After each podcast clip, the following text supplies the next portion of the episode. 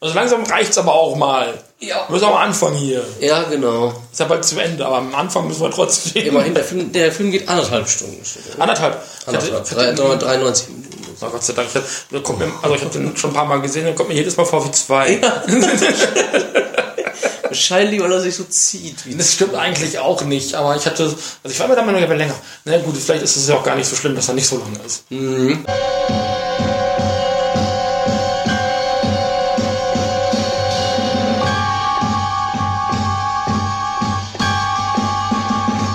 地球僕たちの星。宇宙僕たちの世界未来僕たちの明日。みんな僕たちのもの。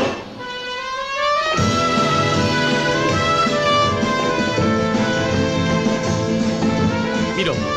僕らの地球だ。見ろ。小さく光っている。ほら。私たちの宇宙だ。ほら。どこまでも続く。さあみんなの未来だ。さあこの腕に抱こう。地球 Hallo und herzlich willkommen beim König der Podcast, dem Monsterfilm-Podcast, Kaiju-Film-Podcast, Godzilla-Film-Podcast und von seinen Freunden und allem möglichen, was doch so ungefähr so aussieht wie Godzilla oder seine Freunde oder Kaiju, hast du nicht gesehen. Ich habe Daniel kaputt gemacht. Kriegst dich nicht mehr ein. Kennt ihr, kennt ihr diese Leute, die sich so total kaputt lachen, aber nur so wackeln? So, so ein Sofa-Erdbeben ist hier gerade. Seine Freunde oder die. Ja. Weiß auch nicht. Das ist gut.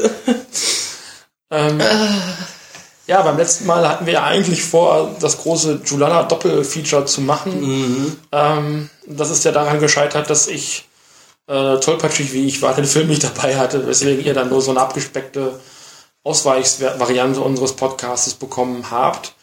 Ähm, wir haben den, den zweiten Teil, den neueren Teil jetzt tatsächlich hier liegen, den gucken wir auch gleich. Ja. Ähm, ich weiß nicht, hat sich bei dir im Bereich Kaiju irgendwas geändert? Was Neues dazugekommen an News oder Interessen? Nicht wirklich, also Neuigkeiten weder noch. Im Moment bin ich halt sehr mit der Arbeit beschäftigt. Da, da habe ich leider wenig Zeit, mich um andere Sachen noch zu kümmern. Also über den, äh, was ganz witzig ist, über den Twitter-Account von Kung, Kung, Kung Skull Island. Äh, Kong Skull Island gibt's momentan immer mal so kleine Werbe, ähm, Einblendungen, so kurze Videos mit so Mo- Monarch äh, Forschungsergebnissen. Und da haben sie neulich Rodan und äh, Ghidorah angekündigt. Das war sehr cool, also in so Texten und also Ghidorah haben sie wohl im- im Eis gefunden und Rodan in einem Vulkan. Und das ist jetzt für den nächsten Godzilla-Film, der ich glaube nächstes Jahr, nee 2019, Ach so, oh, das dauert noch. 2019 äh, ins Kino kommt und da haben sie den Regisseur auch vorgestellt. Da heißt glaube ich Mike Doherty oder irgendwie sowas. Will mich jetzt nicht festlegen, ist ein relativ junger Regisseur Ja. ähm, der aber einen sehr enthusiastischen und äh, motivierten Eindruck macht. Also hat sich manchmal schon ein bisschen dazu geäußert. Und also er macht einen sehr, also die, die Fangemeinde nimmt ihn sehr positiv auf, habe ich den Eindruck. Ähm, also da herrscht reger Austausch und ich habe das Gefühl, dass die das mit dem zweiten Godzilla sehr ernst nehmen, weil äh, Kong hat den ersten vom finanziellen Erfolg, ja, ich will nicht sagen weit überragt, aber schon, also Deutlich, überholt dass man es sieht. Ne? deutlich, also, also er ist durchaus besser angekommen und ich fand Kommt Kong, davon, wenn man, wenn man Godzilla so hässlich macht und so wenig zeigt. ja, Das- das ist glaube ich eher, also hässlich ist es Geschmackssache, aber Ja. dass man ihn so überhaupt erstmal gar nicht gezeigt hat und Kong ist ja wirklich fast dauerhaft zu sehen ja. gewesen. Und vor allem auch bei den Kampfszenen. Genau. Und äh, ich glaube, daraus haben sie hoffentlich gelernt. Äh, es gab so, gab so eine, ein kurzes Video, ich weiß nicht, irgendwo im Studio oder in einer Halle äh, von, von den Godzilla-Dreharbeiten hatte sich dann so ein Bär ver verirrt. Ein Bär. Ja, ein Bär, ein kleiner, kleiner brauner Bär irgendwie. ach so. Und der kletterte oben äh, im Dach rum. Und da habe ich noch drüber getwittert, gibt dem Bär eine Rolle, der macht jetzt schon einen besseren Job als Elizabeth Olsen. die ja die, die Freundin von dem Hauptprotagonisten da gespielt hat. Ja. Ähm, ähm, und, äh, aber der ist leider in den Castings äh, jetzt äh, zum Film nicht aufgetaucht. Schon. Ähm, ich habe jetzt auch, glaube ich, keine Einzelheiten zum Casting vom zweiten Godzilla. Ähm, sind mal ein paar Überraschungen dabei, wenn ich das richtig in Erinnerung habe. Ja. Guckt euch das mal an. Das, das ist der zweite Godzilla-Film, den sie da gerade anfangen zu produzieren.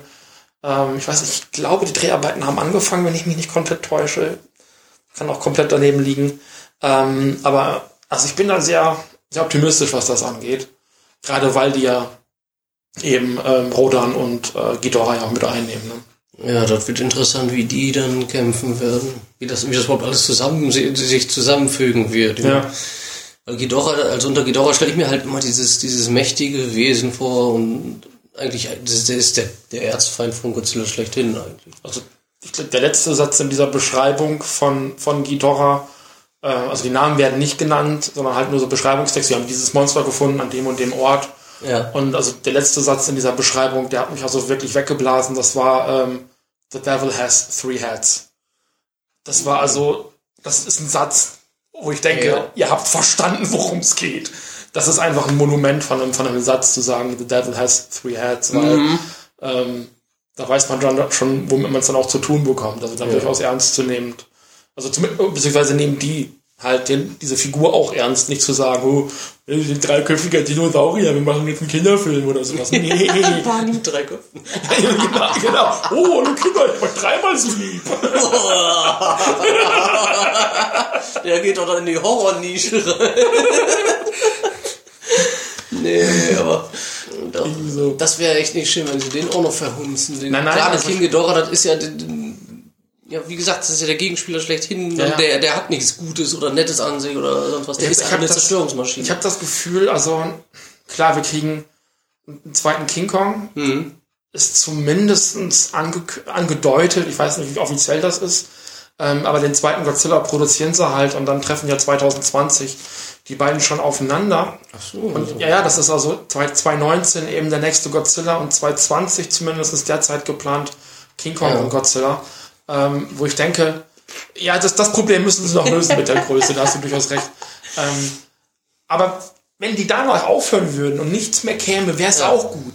Ja, aber die Chancen bestehen ja, dass es noch mehr Filme geben ja, weil es doch jetzt so ein Monster Universe ist, ne? oder Monsterverse oder wie es Genau, das exakt. ne? Ja. Und also wenn sie danach aufhören würden, wäre es okay, aber die, vielleicht machen sie ja weiter, wenn es sich dann noch lohnt, wenn die Leute dann noch ins Kino gehen. Ähm, äh, ich, ich bin halt auch, also ich bin halt positiv überrascht, dass sich halt diese beiden Universen, also einmal dieses US-Universum mit jetzt schon zwei Filmen äh, und demnächst eben drei oder vier und aber eben auch der aktuelle japanische Godzilla, dass die so gut nebeneinander koexistieren können. Ne? Also ich, ich habe zwar gehört, dass noch kein weiterer japanischer ähm, Realfilm geplant ist, aber der erste Teaser zum Anime ist gelaufen. Anime? Es gibt also äh, ein Anime, der von Toho auch produziert wird. Wird ziemlich Science-Fiction-mäßig sein, aber ähm, es das, das, das japanische Godzilla-Franchise existiert weiter. Ja, jetzt springen die also auch darauf, wie alle anderen. Ja, kann man kritisch sehen, aber ähm, ich meine, im Zweifelsfall ist ein Anime günstiger zu produzieren als ein Realfilm. Ne? Also das darf man jetzt auch nicht vergessen. Und ich glaube, dass die Hauptbotschaft ist, dass sowohl die Amerikaner als auch die Japaner und klar in beiden Richtungen Toho immer noch Bock haben, diese Figur zu benutzen und den, den Fans das zu geben. Und wie lange war der Pause? 14 Jahre? Irgendwie von 2004 Vier, bis, ja, das sind, das sind zehn Jahre gewesen. ja. also bis zum, äh, 10 Jahre. Oder 2000. der, der amerikanische dann. Der amerikanische. Gut, zehn Jahre war ja Pause. Und da, das hat ja das ganze Kaiju-Genre so ein bisschen mit runtergezogen, weil es in der Zeit dann ja sehr wenige ernstzunehmende Kaiju-Filme gegeben Wirklich hat. wenige. also Reiger wirklich- zum Beispiel. Re- Reiger ist halt auch nicht ernst zu nehmen. Ähm, das ist ja auch eher Parodie als ernst gemeint. Und eben auch das, was wir heute noch gucken werden im Anschluss an das, was ihr gleich hört, gucken wir dann ja den Jurala-Film, also eben Monster X gegen den G8-Gipfel. Ähm, das ist ja auch mehr oder weniger eine Parodie. Hat zwar noch, hat zwar durchaus auch ähm, andere Elemente da drin, aber das ist tatsächlich eher eine, eine Parodie auf dieses Genre, ähm, wo, wo klar ist, also ohne einen starken Vorreiter, ohne die Hauptmarke, den, den, den es zu kopieren, äh, also, ne, also die Figur, die man kopieren kann, und ohne die gibt es auch keinen Grund, Kopien zu machen. Und ähm, Ja. ich, ich glaube, so das Ende von Godzilla in den Mitte der 2000er Jahre hat exakt das verursacht, dass es eben, also zumindest Anfang der 10er Jahre dann äh, irgendwie dann auch keine japanischen Kaiju-Filme mehr gegeben hat. Ich weiß nicht, wie das aktuell aussieht. Hm, ja, ich weiß auch nicht, wie das aktuell aussieht. Was ich jetzt nach, äh, bevor ich es vergesse, ich war ja letztens noch im Mediamarkt, da habe ich auch Fil- Trash-Filme gesehen über Monster. Da ich gedacht, ich habe erst gedacht, hä, seit wann ist denn äh, King Kong Skull Island schon raus? Und dann habe ich mir das so gegriffen auf die Rückseite und dann so, was da steht Kong Island. Und dann war da so eine tot, total Okay. billige äh, ja, B-Movie, hätte ich gesagt, wahrscheinlich Z-Movie-Version. Ähm, So amerikanischer wahrscheinlich dann, ne? ja, wahrscheinlich. Das ist aber. Es war einfach nur zu lachhaft. Der kam auch wohl erst vor kurzem raus. Also Ja. Auf, auf DVD da. Es gibt ja diese, diese ähm, Asylum-Filme, die auch Sharknado, Sharknado wollte ich schon sagen, äh, Sharknado gemacht haben. Ähm, die spezialisieren sich da drin ja dann so ein bisschen diese Filme zu kopieren und dann so ein bisschen in so einem Fahrwasser dann auch mitzuschwimmen. Oft so TV-Produktion, oft immer so ein bisschen, haha, wir sind ja so witzig und dies und das. Ja, genau. Und äh, das sind dann eben diese, diese Kong, äh, diese, diese Kopiefilme halt eben von Asylum. Vielleicht war es einer, wir finden das vielleicht nochmal raus. Also ich habe ne, bei YouTube gibt's die halt zum Teil auch offiziell. Da gibt's eine ganze Reihe von diesen Filmen, die kann man dann da auch offiziell bekommen. Lohnt sich in der Regel nicht. Also ich habe wirklich wenig, wirklich, also das heißt gut, gut sind die alle nicht, aber ein paar davon sind zumindest mit ein bisschen Bier und Chips zu gucken. Also keine großen Ansprüche an, an Schauspieler oder äh, Drehbuch hat auf jeden Fall. Also diese Sharktopus gegen Oh Gott. Sharktopus against äh, Giant Whale Wolf. Den habe ich mal gesehen. Ernsthaft? Der war gar nicht mal so gut. Wie, wie viel hast du Intos gehabt? Ich, ich trinke ja echt so gut wie keinen Alkohol. Ja, deswegen, ja. Ähm, und den habe ich, glaube ich, aber auch hier mal für den äh, Podcast mal Audio kommentiert, Anfang letztes Jahr.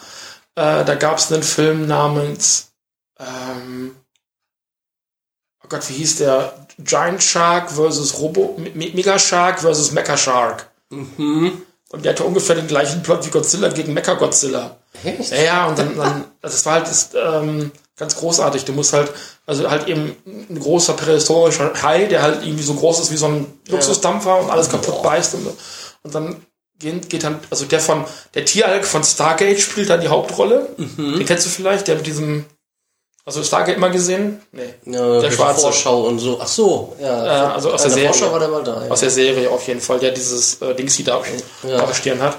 Ähm, der spielt da eben die Hauptrolle. Und die bauen dann irgendwann so ein, so ein Metallhai aus als U-Boot und wollen dann gegen diesen Megashark kämpfen. Ähm, und dieser Megashark gerät dann irgendwann außer Kontrolle, wird an Land gespült, liegt da erstmal und denkst, okay, äh, was machen sie jetzt, dass es noch bedrohlicher wird? Und dann fährt halt dieser Mecha-Shark, dieser Roboterhai, Ja. äh, so, das ist total großartig, so, so Panzerketten aus und fährt dann durch die Stadt und überfährt die Leute und alles. Was? Das ist total großartig. Schlimm und großartig. Also für einen schönen Trash-Abend empfehle ich das Mega Shark vs. Mecha Shark, heißt der, glaube ich. Das ist nicht schlecht. Wohl- Ich wollte sowieso demnächst für Mitkollegen doch schon DVD haben. Ja, äh, also wir müssen es unter Umständen auch auf YouTube geben, wenn du Glück hast, aber dann tendenziell eher auf Englisch. Ja, Ähm, aber das, da wird sowieso nicht was viel von Gehalt gesagt und ähm, ja. Das ist halt witzig, weil also zwischendurch gibt's halt immer mal so Szenen, ähm, der rennt halt die ganze Zeit mit so einem schönen Drei-Tage-Bad durch die Gegend und zwischendurch ist er dann mal komplett glatt rasiert und alles ist also komplett schlecht produziert. und Jetzt erstmal rasieren, in drei Tagen dann die nächste Szene. so ungefähr. Also ist ganz schlimm. Ist ganz, ganz schlimm. Und also das ist, äh, also vielleicht ist Kong Island was ganz ähnliches, keine Ahnung. Wie gesagt, ich habe nur diese drei, vier Bilder auf der Rückseite gesehen und habe nur gedacht, das ist, das ist Lacher. Gut, ähm, so ungefähr habe ich diesen Film, äh, den wir nachher gucken werden, auch wahrgenommen, aber da reden wir dann vielleicht gleich nochmal drüber. Ihr Ja, ich habe äh, den Film habe ich zwar mal irgendwie angefangen zu sehen, aber irgendwann, ich habe das Gefühl, ich bin in der Mitte eingeschlafen oder mein Hirn hat versucht, mich zu schützen und, und ich habe es wieder vergessen. Okay. Weil ähm, Tatsächlich so. ich mag ihn sehr.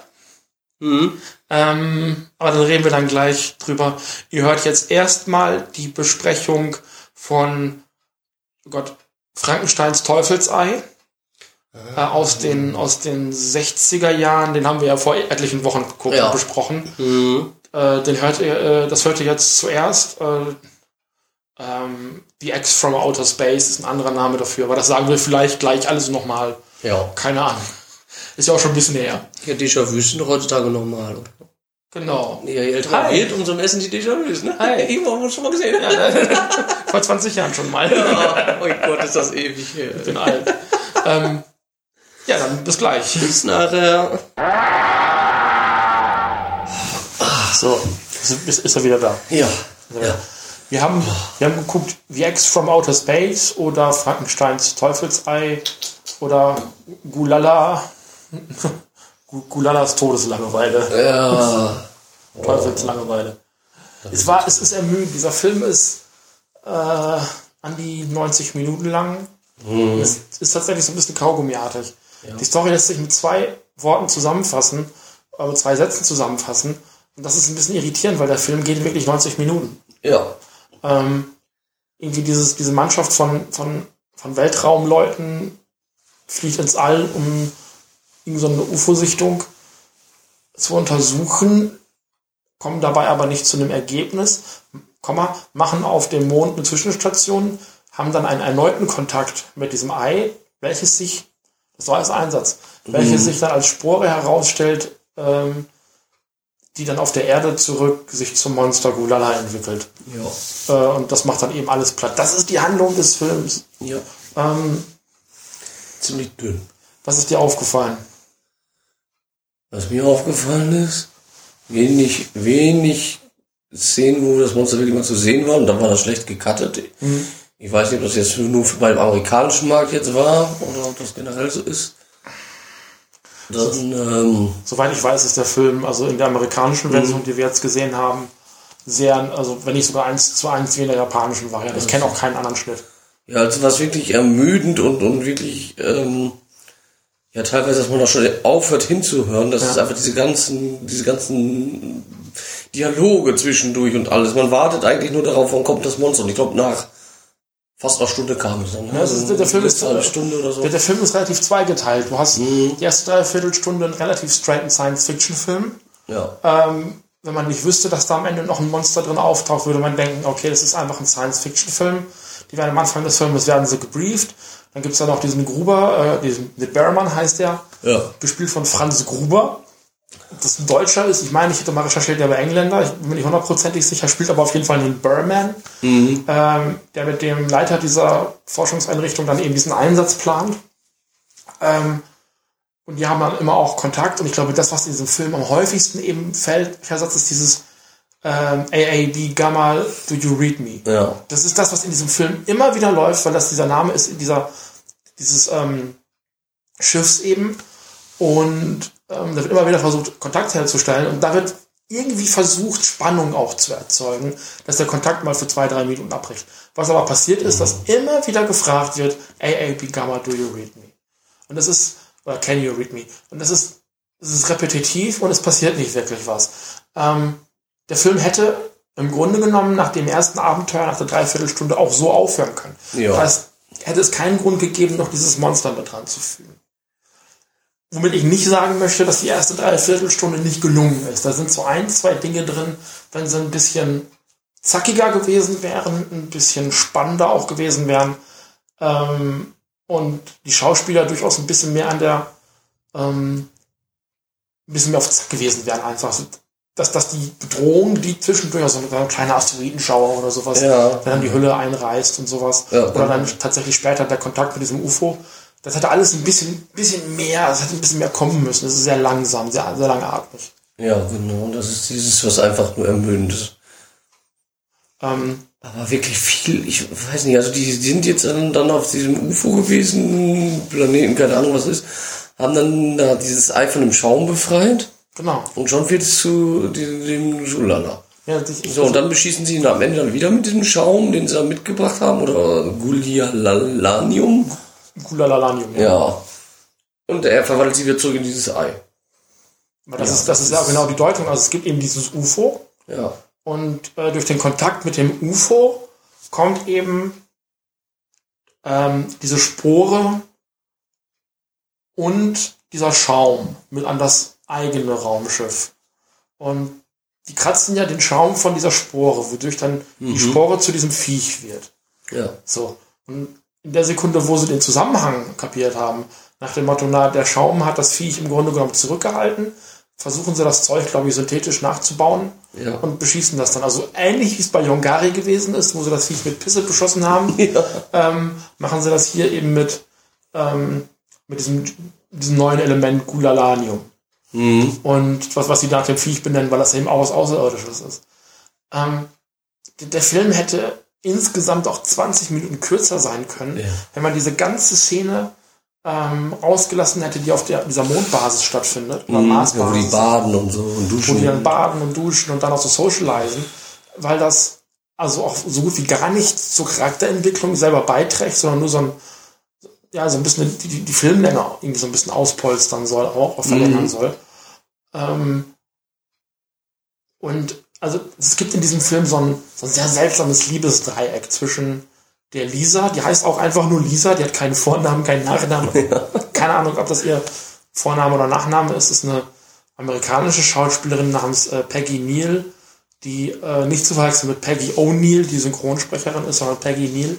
Die hat äh, in Japan studiert und drei Filme in den 60ern gedreht und das war alles. Und einer davon ist eben dieser.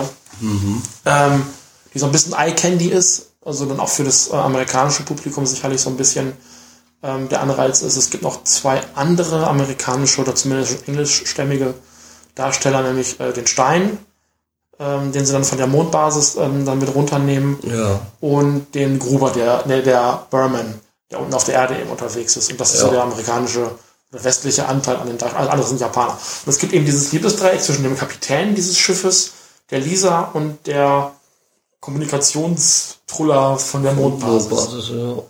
Und das, das ist so ein bisschen so dieser Konflikt, der da stattfindet. Während des Films kommt das aber überhaupt nicht zum Tragen. Also die, ähm, die, die Kommunikationstruller und die Lisa duschen gemeinsam, unterhalten sich, sind eigentlich die besten Freunde.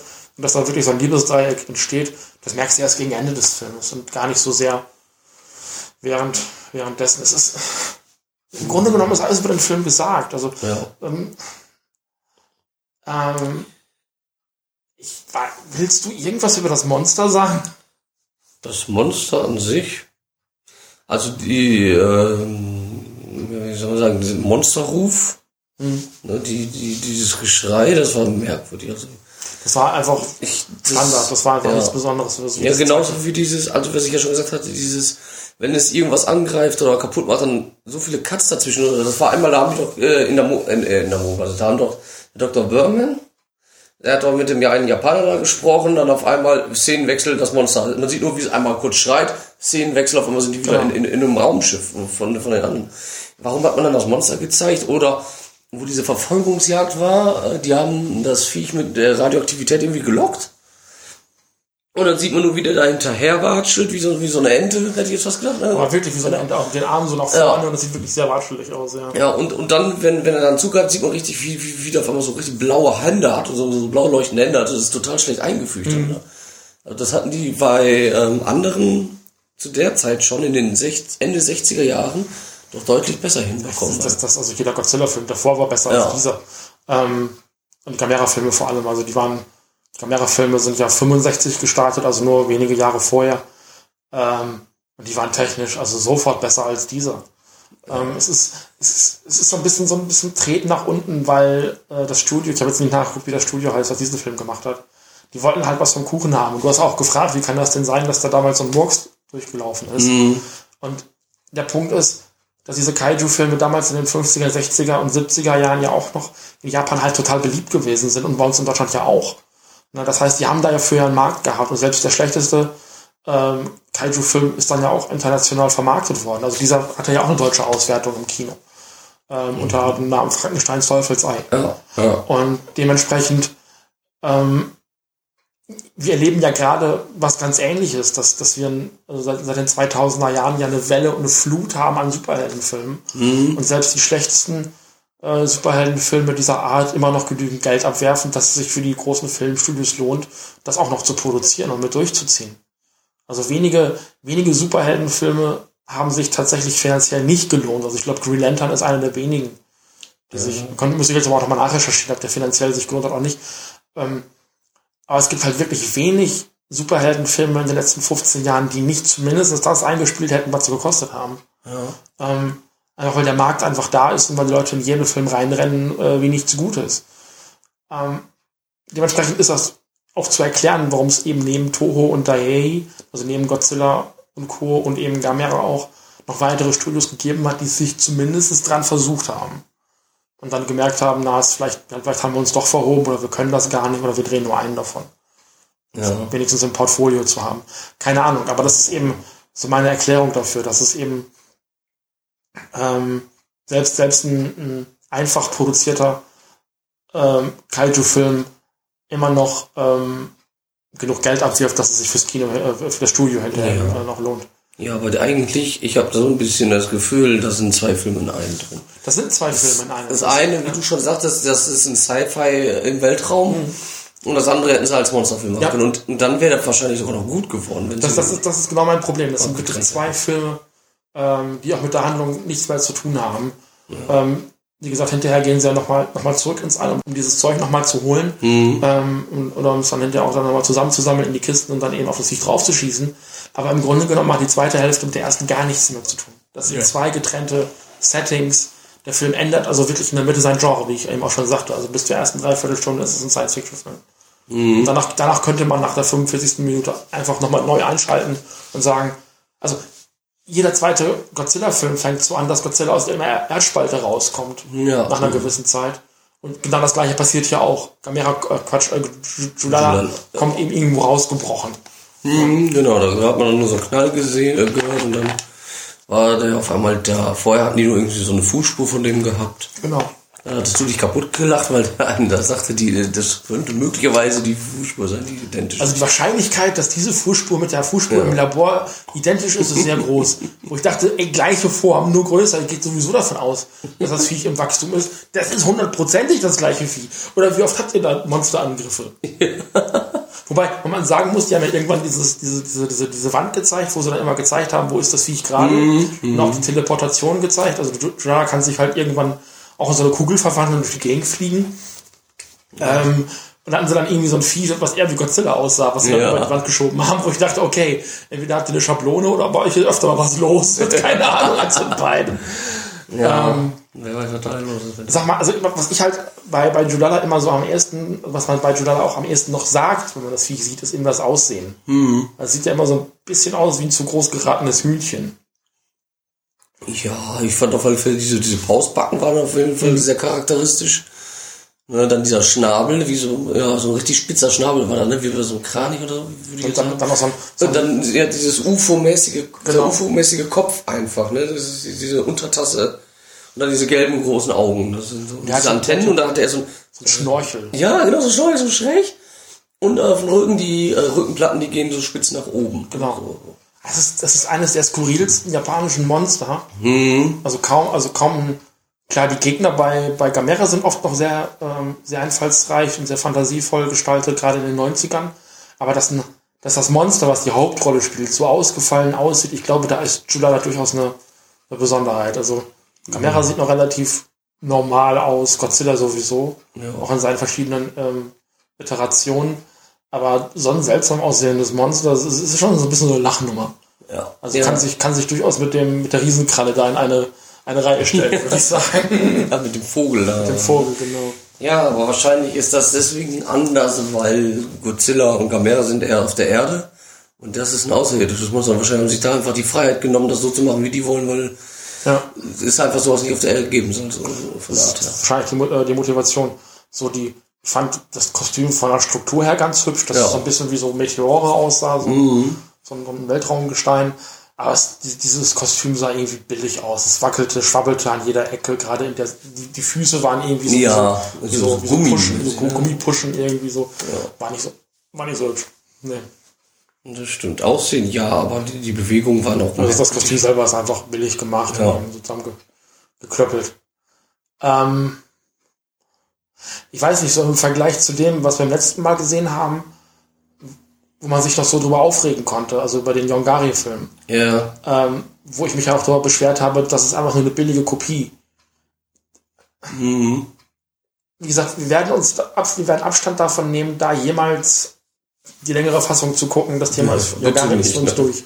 Ähm, aber da war wenigstens noch Substanz, da konnte man sich wenigstens drüber aufregen. ja. Werks vom Outer Space ist einfach so, es ist, es ist nicht mal so schlecht, dass es wieder gut ist, sondern es ist irgendwie so komplett nebensächlich. Es ist alles so, äh, Ja, man kann mit halbem Ohr hinhören und hat trotzdem die Handlung verstanden Ja. oder, oder den Film verstanden. Dialoge sind im Grunde genommen uninteressant. Ja. Die Action verpufft im Nichts. Also wenn es tatsächlich mal eine bedrohliche Situation im All gibt, ja, dann wird die halt eben gelöst. Ähm, einer der, ich, ich glaube sogar, der Captain wird, glaube ich, krank und deswegen müssen die Der auf diese Doktor. Station. Der Doktor. Ähm, und tauschen den dann, glaube ich, gegen diesen Stein aus oder irgendeiner von denen. auf jeden ja, Fall- der, der Doktor wurde krank. Genau. Und die einzigen zwei Szenen, wo man wirklich mit dem Monster kämpfen gesehen hat, das war einmal das mit den Panzern Genau. und das zweite Mal war das mit den, mit den Flugzeugen. Und das eine, was mir jetzt noch, äh, wo mir gerade wieder auf, äh, einfällt, wo der im Hafen war und sich das Schiff genommen hat. Ja. Und das Schiff hat er da geworfen und man hat nur gesehen, wie das sich dreht und dreht, weil das Seil nicht funktioniert. Genau. Das haben die aber so gelassen, anstatt das dann vernünftig zu machen. Ja, es ist, ist halt, ist halt, ich finde es, Ja, und das man, man möchte das gerne mögen, ja. weil es halt so ein bisschen so ein skurriles Monster auch zum Teil ist. Mhm. Aber das Problem an der ganzen Sache ist einfach, dass es in der Nebensächlichkeit verpufft. Also das, was, was die anders machen, auch dieses dann doch relativ, in Anführungszeichen, innovative Monsterdesign, ist einfach so lächerlich und die Art, wie es dann verpackt wird als Kaiju-Film. Ähm, und es macht dann ja von dieser einen Hälfte des Filmes am Ende dann ja auch nur noch einen Bruchteil aus selber, weil ja sehr viele Dialoge noch da drin sind und so weiter und so fort. ja. Ähm, also es ist aber im Verhältnis einfach nicht genug. Also jeder Godzilla-Film, der auch, die Godzilla-Filme zu der Zeit hatten ja auch schon relativ wenig Monsteranteil. Oder auch einen sehr unzuf äh, also nicht zufriedenstellenden Monsteranteil. Ähm, das ist, wird hier aber dann auch dann damit in, äh, ad, ad absurdum geführt, also ins Absurde geführt, dass dann am Ende diese, diese Jagdszene stattfindet und die dann eben versuchen, mit dem Auto vor dem Ding Oh wegzufahren. Gott, ja.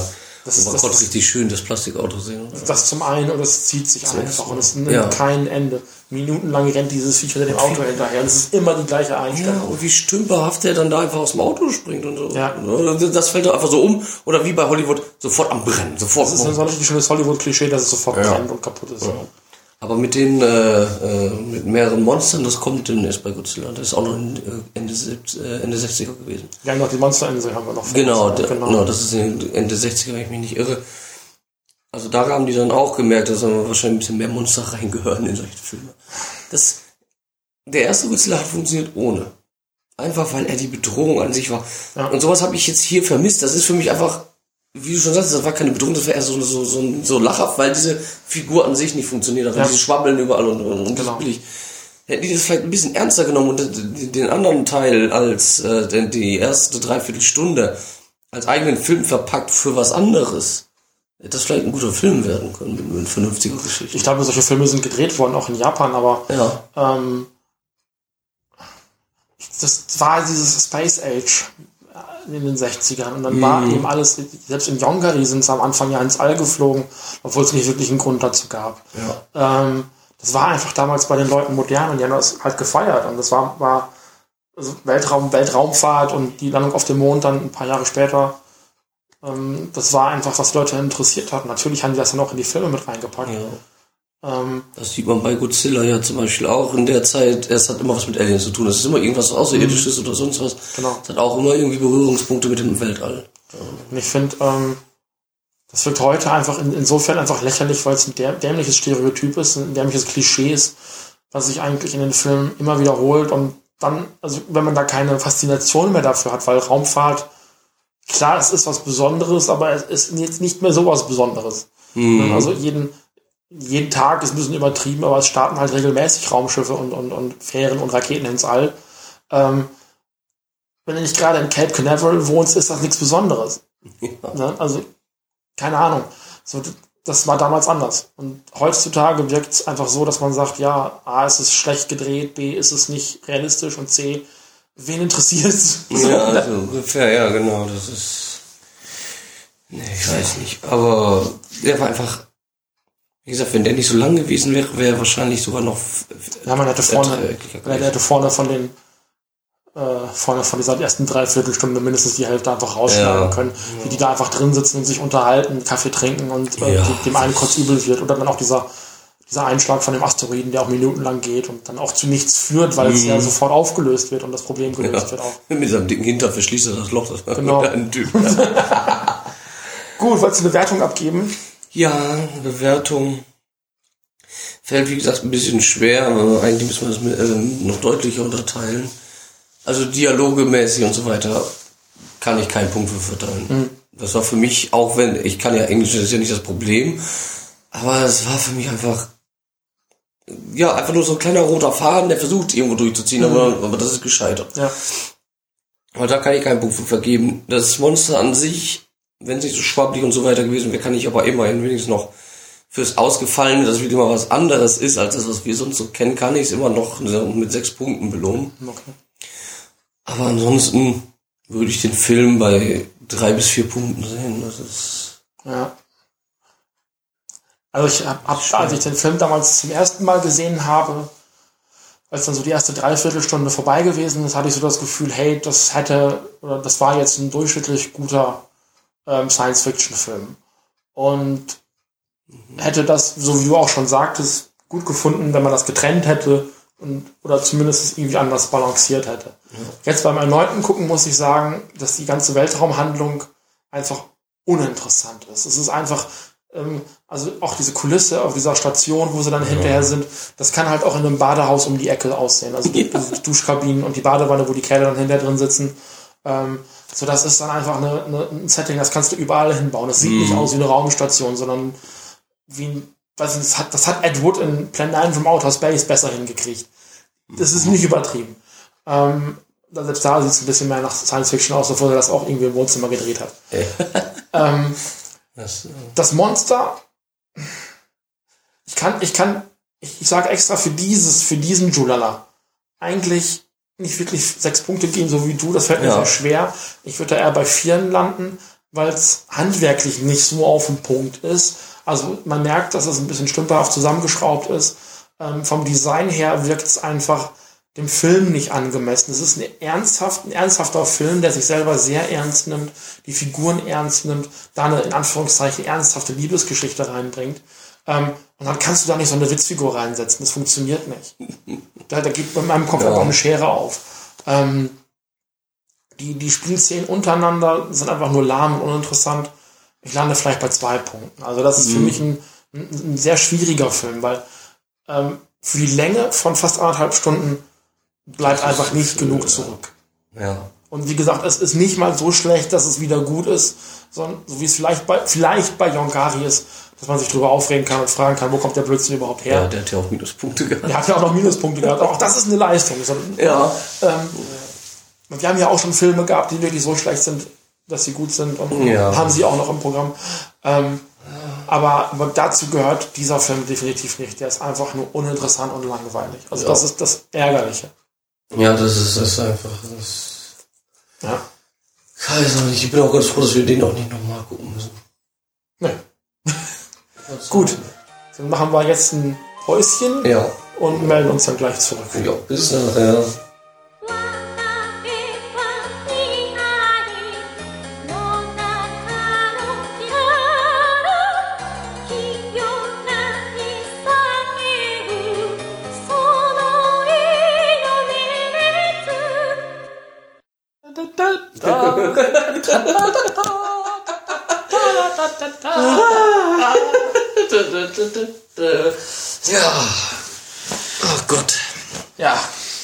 war, äh, was war das? Monster X gegen den Ja, G8-Gipfel. Film, den man nicht so ernst nehmen sollte. Ach, ich weiß es nicht. Also der Film genießt unter den Hardcore-Kaiju-Fans keinen besonders guten Ruf. Wird tatsächlich so ein bisschen als Klamotte verschrien. Ich mag den total. Also der hat einen ganz, ganz, also ich weiß ich nicht, ich genieße wirklich, also natürlich, das ist, ein, das eine Komödie, ist eine Parodie, das haben wir als, festgestellt. als, als Komödie und Parodie ist der sogar gelungen. Also muss ich, finde aber- sagen, ich fand den gut, weil wenn man ihn jetzt nicht zu ernst nimmt. Ich finde aber, dass der mehr ist. Ich finde, also da ist auch ganz viel Hommage drin. Also ähm, die beste Parodie oder ähm, ja oder die beste ja doch doch die beste Parodie Satire auf etwas kannst du nur dann machen, wenn du das Originalmaterial verstanden hast. Ja. Und das sieht man hier. Also das, die wissen, also die Macher, der, der Regisseur fällt mir gerade nicht ein. Ähm, der hat auch so Filme gemacht wie ähm, wie hieß der Octopus Wrestler oder sowas, wo dann so ein, so ein Typ Minoru Kawasaki. Gesundheit. Ähm, der, Steht auch, Regie. genau, der hat auch diesen, diesen Octopus Wrestler gemacht, einen Film, den ich auch noch mal sehen möchte. Ähm. Ähm, der ist eben auch für diesen Stil, für diese Komödie eben auch bekannt. Aber dieser Film ist halt nicht nur Komödie, da ist ein bisschen Politsatire mit drin. Also das, ist natürlich alles relativ flach. Ich weiß nicht, ob du den Film gesehen hast, ähm, ähm, Team America World Police, diesen Puppenfilm Ach Gott. von den South Park-Machern. Das muss aber schon ewig her sein. Das ja den, den habe ich auch noch auf DVD, den könntest du auch mal ausleihen, Ja. wenn du den mal wieder sehen Das möchtest. Ähm, ja. da, das ist am Ende ja auch eine ähnliche Auflösung, wer der Schurke ist. Und beziehungsweise ist der Schurke die ganze Zeit bekannt. Ja. Ähm, hier ist es, stellt sich da was ganz ähnliches raus. Ähm, ähm, oder auch ähm, The Interview mit äh, James Franco und dem Dicken mit den Muschelhaaren, ähm, Seth Rogen. Ich weiß nicht, ob du den mal gesehen hast. Da re- reisen sie ja auch nach Nordkorea und treffen da den, den Diktator. Wollen sie ihn da nicht umbringen oder so? Ja, irgendwie sowas. Ähm, also das sind, das sind Filme, die in eine ganz ähnliche Richtung gehen und vorher auch albern sind. Und ja, der Film ist albern und also wenn man Kritik daran hat nach dem Motto, öh, der verhunzt das Kaiju-Genre, dann kann man das gerne behaupten. Das ist auch Geschmackssache, ob man das mag oder nicht. Was anderes will der Film aber auch nicht machen. Ähm, und was dazu kommt, ist eben auch, der ist eben von 2008, also vier Jahre nachdem der letzte Godzilla-Film gelaufen ist, noch vier Jahre Ja. nachdem klar war, es wird auf absehbare Zeit keinen Godzilla-Film mehr geben. Und dann nochmal hinzugehen und zu sagen, na, dann arbeiten wir trotzdem nochmal in dem Genre. Und, ähm, und, und, und spielen auch mit einer Figur, die es halt nur einmal gegeben hat. Julala ähm, oder im Monster X, wie er dann auch international geheißen hat. Ähm, also die X from Outer Space ist ja der erste Film aus den 60ern, den wir hier natürlich eben besprochen haben, beziehungsweise von 12 Wochen. Ja. Ich weiß schon gar nicht, wir da geredet haben. Ich auch nicht mehr. Wo ähm, das ist eine Figur und die ist auch, das wissen auch die Japaner, die ist auch belächelt und und nicht ernst genommen worden, weil dieses, dieses riesige Astronautenhühnchen da mit dem Raumschiff auf dem Kopf, das kannst du auch nicht ernst nehmen. Ne, das ist also wirklich eines der skurrilsten Kaiju-Monstern, was es irgendwie in den, in den 60, 70 Jahren äh, gegeben hat, seitdem es dieses Genre gibt. Und das ist ja, also dieses Kaiju-Genre ist gar nicht in, in, in Japan entstanden, sondern das waren eben Filme wie ähm, The Beast from 20.000 Fathoms oder sowas. Ne? Oder das Genre- in, in New York da? genau, das Genre überhaupt inspiriert haben. Es, es hat Superman-Cartoons in den 40ern gegeben, ähm, wo ein großer Dinosaurier Metropolis zerstört, also von den Fleischer-Cartoons. Also die Amerikaner haben in Anführungszeichen auch mit King Kong natürlich ähm, dieses Kaiju-Genre erfunden und die Japaner haben es dann kultiviert über die Jahre. Ähm, so, ähm, aber eben in diesen 60 Jahren hat es dieses Julala-Monster und das, das gilt wirklich als eines der lächerlichsten. Es gibt eine Menge wirklich alberne Kaiju, so ist es nicht. Gerade im ähm, hat es, glaube ich, angesprochen, Ja. diese, diese, was, was glaube ich, ernster gemeint ist, als es rüberkommt. Das ist ja unfreiwillig komisch. Ähm, aber Julala ist mehr. Also Julala ist schon auch noch zu sagen, hey, ähm, der, der ist klassisch produziert, also eben zwei Typen in einem in Gummikostüm, die einander gegenüberstehen. Es sind so gut wie keine Special Effects aus dem Computer da. Also es ist wenig CGI. Ähm, und es ist, es ist handwerklich genauso wie ein klassischer Godzilla-Film. Ja. Es ist, Ähm, Die Miniatursachen hat man alle Mhm. gesehen. Ne? Das, ja, also, genau. das ist, das ist, stimmt. Also an den klassischen Stilmitteln haben die sich alle gehalten. Das habe ich auch, auch mitgekriegt. Die haben sich aber auch an viel, äh, also man hat auch gesehen, dass sie auch vieles tatsächlich, ja, das war nicht mal teilweise Veralberung, wo der zum Beispiel von den Deutschen mit dem Gas da bekämpft Mhm. wurde und er angefangen hat zu tanzen. Es gibt ja eine Szene, die es leider in der, in der deutschen Version nicht gibt von Godzilla. Ich glaube, die gibt es in der amerikanischen und, und japanischen. Da tanzt er ja auch am Ende seinen Siegestanz. Die- die so, so einen ganz genau. albernen Ja, genau. Siegestanz. Den gibt's ja leider bei uns nicht. Ich glaube, den Film hatten wir aber schon mal gesehen. Da gab's den Genau, nicht. Das ist mir aufgefallen. worden. Ja. Und da, da macht er so was ähnliches. Also das ist, ist halt, im Zweifelsfall nimmt man sich die, die lächerlichsten in Anführungszeichen oder vielleicht auch, ja, wenn Godzilla gewonnen hat, natürlich freut er sich. Ne? Ja. Also ist ja dann auch, er das böse Monster besiegt, freut sich und hüpft. So, und gerade in der Zeit, als man Godzilla eben eher an Kinder ausrichten wollte oder einen Familienfilm daraus machen Mhm. wollte, weil man einfach dann gemerkt hat, okay, das zieht bei Familien halt besser. Äh, es zieht einfach mehr Leute ins Kino, äh, die, die, weiß ich nicht, die Laserdisc oder die VHS verkauft Mhm. sich hinterher besser, äh, je nachdem, wo man es dann nochmal zweitverwertet. Ähm, dann machen wir es halt ein bisschen familienfreundlicher oder gleich kinderfreundlicher, wie es in einem der nächsten Godzilla-Filme ist, die wir besprechen werden. ähm, wo ganz klar ist, ähm, das, das hat es in den offiziellen Godzilla-Film gegeben, auch, dass er irgendwie rückwärts rumgeflogen ist an seinem Schwanz. Ja. Oder auch diesen, mit Anlauf, diesen Tritt, den er dann gemacht hat, diesen, Ich glaube, der kommt sogar noch mit dem Rückwärtsfliegen. ja, der, das ist, glaube ich, der gegen Hedorah. Mit dem Fliegen, Genau. genau, oder an seinem Schwanz irgendwie durch die Gegend fliegt Ja. und sich irgendwie an, mit dem, mit dem äh, Atomatem dann irgendwie anstößt. Ja. So, das sind Dinge, die hat es in den Godzilla-Filmen gegeben, die werden heute auch belächelt, gehören aber ganz fest dazu. Das kannst du nicht wegdiskutieren. Und natürlich wird das hier aufgegriffen. Natürlich wird das gesagt, so, ja, unser Monster macht das auch und das ist eine Anspielung auf XY. Ja. Ich meine, jetzt hatten wir neulich äh, dieses, ähm, dieses Monster mit dem Horn, was man an, anpinkeln konnte. Wie ist das noch? Yongari. Yongari, ja, Yongari. der koreanische. Da gibt's auch eine Szene, die haben wir in der Version, die wir geguckt haben, nicht gekriegt. Mhm. Ähm, da läuft irgendwo im Hintergrund Musik und Yongari tanzt. Also das ist Ja. auch eben so eine Szene. Also das gibt's eben in der deutschen Fassung nicht, in der, in der internationalen Komplettfassung ist es drin. So, es ist, es ist irgendwie so klar, von vorne bis hinten, nicht ernst gemeint. Es ist eine Komödie, es ist eine Parodie. Aber es sind so viele kleine Momente drin, wo man einfach merkt, okay, die haben das Genre verstanden und haben es ähm, ja doch sehr konzentriert dann eben in eine, in eine, in eine Satire, in eine Parodie gepresst. Und sind, da sind aber auch, da kommen wir dann später vielleicht gleich nochmal zu, auch eben sehr ernste Momente drin. Also wo man ganz klar sagt, okay, das ist jetzt einfach nicht witzig gemeint, sondern Ja. vielleicht auch, um die Story voranzutreiben, ernst gemeint. Ne? Wollen wir mal auf die Story eingehen? Jetzt haben wir ja schon sehr viel Grundsätzliches diskutiert. Ja. Möchtest du mal? Ich, ich will eine Geschichte vor, äh, vorlesen, geht glaube ich leichter. es geht einfach erstmal darum, dass die äh, Vertreter des G8-Gipfels, ja, warum auch immer, ich, ich weiß gar nicht, warum die in Japan sind, aber jedenfalls ist diesmal Japan dran gewesen und dort haben die sich halt besprochen und dann stürzt ein Meteorit, äh, ich glaube Sapporo war das, In- in Sapporo. in Sapporo in Hokkaido ein. Und daraus, äh, das ist dann Julala und, äh, ach, ja, Julala ist. Julala, ist genau. Ich nicht für den Namen ver- durcheinander bringen. Später stellt sich heraus, dass der durch eine chinesische, äh, ja, durch ein chinesisches Raumschiff, der hat sich da irgendwie angeheftet und ist dadurch äh, reingekommen. Also das ist exakt genauso wie im Originalfilm eben über ähm, an, an, an Zahnheften Ja. des, des Raumschiffes eben auf die Erde gekommen. Das Schiff heißt irgendwie AAC Beta und nicht Mm, ja, AAB irgendwie so. Gamma, wie es im Originalfilm im, im 60er-Jahre-Film eben der Fall ist. Mhm. Und das sind in dem Fall einfach angeblich die Chinesen gewesen. Also mehr weiß man irgendwie auch gar nicht. Ja. Da wird immer so ein Professor eingeschaltet. Ja, genau. Motto, ja, das ist da und da und mehr gar nicht zu sagen, ist auch wieder weg. Ja, so im Command Conquer-Stil ist das irgendwie so in so einem kleinen Raum. Ja, ja, Und dann genau. spricht er unsere Sprache. genau. Und äh, jedenfalls dann macht er halt die, gan- also dieser Julala, der zerstört dann äh, einige Städte, dann kann er komischerweise auch die Leute in, äh, einfrieren da, äh, und also Zeit gesehen einfrieren, da kann die Zeit anhalten und dann auf einmal wegschießen. das, ja, sowas fällt auf. Und auch, ich weiß, ich, sag- ich ich sag sag's du gleich ich weiß.